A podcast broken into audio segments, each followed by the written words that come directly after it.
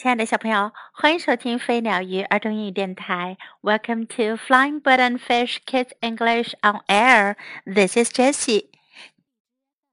今天 Jessie 老师要为你讲一个 Topsy and Tim 的故事，托普西和提姆的故事。Buckets and spades，水桶和铲子。Early one morning, Dad called, "Come along, Tiddlers." We're ready to start。一大早，爸爸就叫了起来：“孩子们，快来吧，我们要出发了。” Topsy and Tim ran to the car, carrying their buckets and spades. 托普西和提姆手上拿着他们的水桶和铲子，跑向爸爸的车。They were going for a holiday at the seaside. 他们要去海边度个假。First, they drove to the garage to get the car ready for the journey. 他们首先要去加油站去加点油，好准备旅行。The garage man put the petrol in while Dad blew up the tires. 加油站的工人帮他们加汽油的时候，爸爸就给轮胎打气。 the windscreen could do with a wash," said Mummy. 妈妈说，挡风玻璃需要擦洗一下。Topsy and Tim fetched the water in their seaside buckets. 托布西和提姆就用他们的沙滩水桶提了水过来。All aboard! shouted Dad. 爸爸叫道：“全部人上车！” Tim waved to the garage man as they drove away. 当他们开车走的时候，提姆向加油站的人挥手说再见。Goodbye, everybody! called Topsy. 托普西喊道：“各位再见！We're going to the seaside. 我们要去海边了。” They buzzed along until the town was far behind. 他们快速的开着车，直到城镇都远远的在后面了。Then they had to slow right down behind a big, smelly lorry. 这时，他们的前面有一架大大的、散发出臭味的大货车，他们只好慢了下来。Suddenly, Tim shouted. We've left our buckets behind. 突然， 提姆喊道：“我们把我们的水桶丢下了。” Never mind, said Mummy. 妈妈说：“不要紧，We'll buy new buckets when we get there. 当我们到那儿，我们可以买新的水桶。” Tim began to cry. I want my old bucket, he sobbed. 提姆开始哭了。他抽泣地说：“我想要我的旧水桶。” We're all getting hungry," said Mummy. 妈妈说：“我们都饿了。Let's stop and have a picnic. 我们停下来野餐吧。” Dad drove down a narrow country lane and pulled up by a farm gate. 爸爸开到了一条狭窄的乡间小道上，在一家农场的大门边停了下来。Here's a good place for a picnic, he said. 他说：“这地方野餐可真不错。” Soon it was time to go. 很快就该走了。We must pick up all our litter, said Mummy. 妈妈说：“我们得把垃圾都捡起来。” What shall we put it in? asked Tim. 提姆问：“我们用什么来装垃圾啊？” Mummy gave them an empty carrier bag for the litter. 妈妈给了他们一个空的袋子来装垃圾。 We could have put it in our good old seaside buckets," said Topsy. 托普西说：“我们本来可以用我们的桶来装它的。” Dad began to turn the car round. 爸爸开始开着车掉头。Suddenly, the bag dropped down with a bump. 可是突然，车后面往下掉了一下，嘣的一声。"We've gone to the ditch," said Dad. 爸爸说：“我们陷到沟里了。” Dad looked worried. 爸爸看上去很着急。"We need help," he said. 他说：“我们需要帮助。” And here we are, miles from anywhere. 可是我们现在哪都不挨着。I can hear a car," said Topsy. 托普西说：“我能听到汽车的声音。” The sound came nearer and stopped. 声音越来越近了，还停了下来。Then a man looked over the hedge high above them. 然后有一个人从树林那边高高的探出头来看他们。It's a friendly giant! shouted Topsy and Tim. Topsy 和 Tim 叫了起来：“是个友好的巨人。” The man wasn't a giant. 那个人可不是个巨人。He was sitting up in his tractor in the field behind the hedge. 他是在篱笆那边的田里开着他的拖拉机坐在上面呢。But he was friendly. 可是他确实很友好。He fixed a rope from his tractor to their car.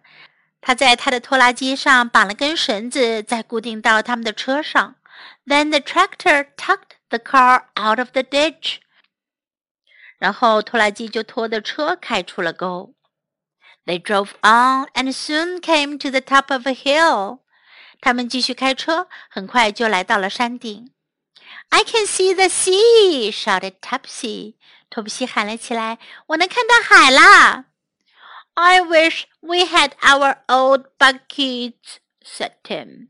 Tim 说：“真希望我们还拥有我们的旧水桶呢。” Soon they reached their holiday village.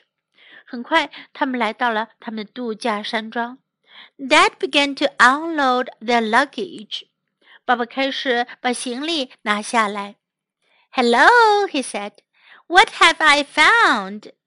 他说：“你们看，我找到什么了？”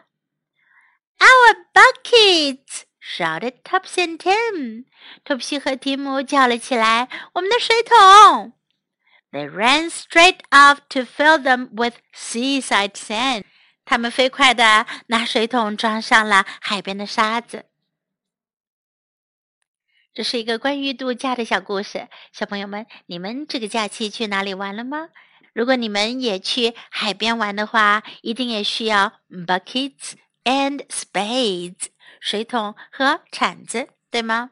Do you like your buckets and spades？ 你们喜欢你们自己的水桶和铲子吗？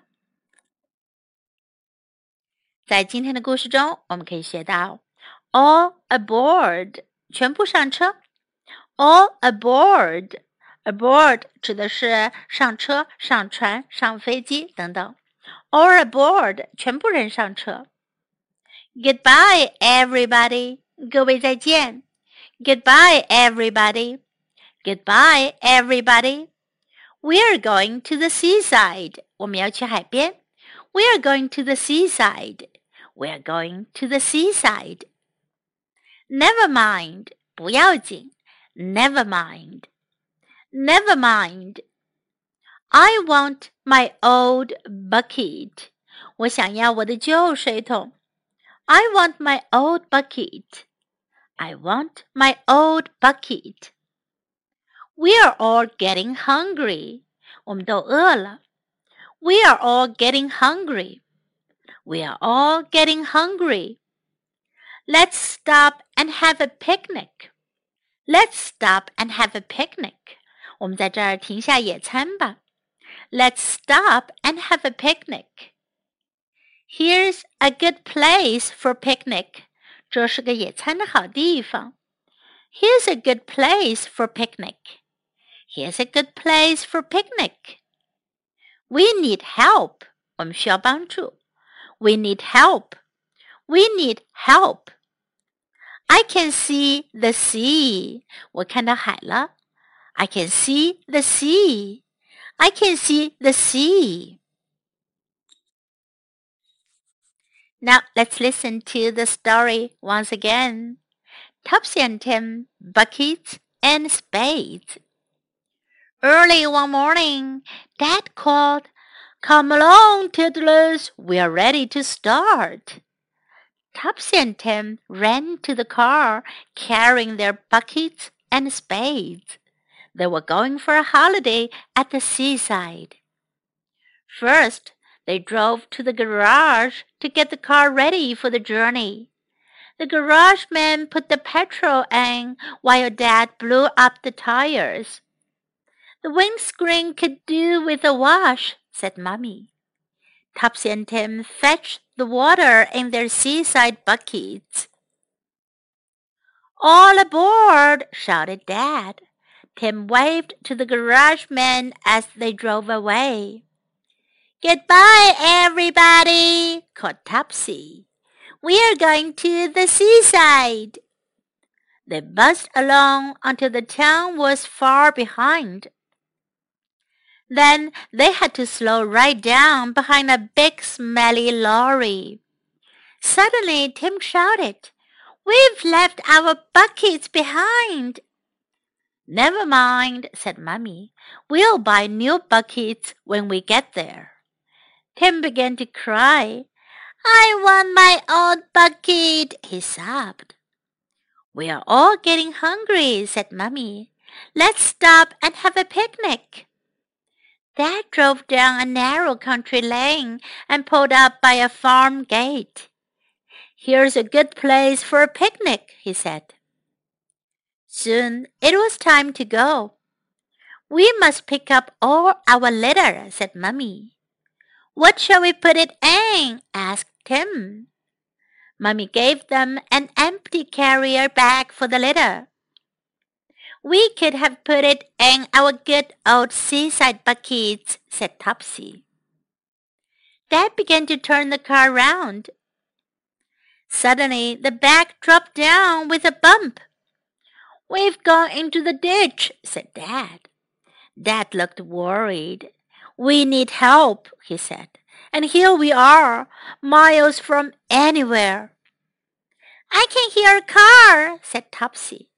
The sound came nearer and stopped. Then a man looked over the hedge high above them. It's a friendly giant, shouted Topsy and Tim. The man wasn't a giant. He was sitting up in his tractor in the field behind the hedge. But he was friendly. He fixed a rope from his tractor to their car. Then the tractor tucked the car out of the ditch. They drove on and soon came to the top of a hill. I can see the sea, shouted Topsy. I wish we had our old buckets, said Tim. Soon they reached their holiday village. Dad began to unload their luggage. Hello, he said. What have I found? Our buckets! shouted Topsy and Tim. They ran straight off to fill them with seaside sand. 小朋友，今天的故事讲完啦。在今天的故事中有个小细节，不知道你们有没有留意呀？当他们在外面野餐的时候，野餐完毕，他们做的事情是把自己制造的垃圾都收起来带走。要记住，这可是个好习惯哦。我们像 Topsy 和 Tim 他们一样，无论走到哪里，不要把我们的垃圾留在那里哦。记得带走垃圾，或者把垃圾丢进垃圾桶里。有这样一个好习惯，我们的环境一定会变得越来越干净漂亮。Have a nice vacation. Until next time, goodbye.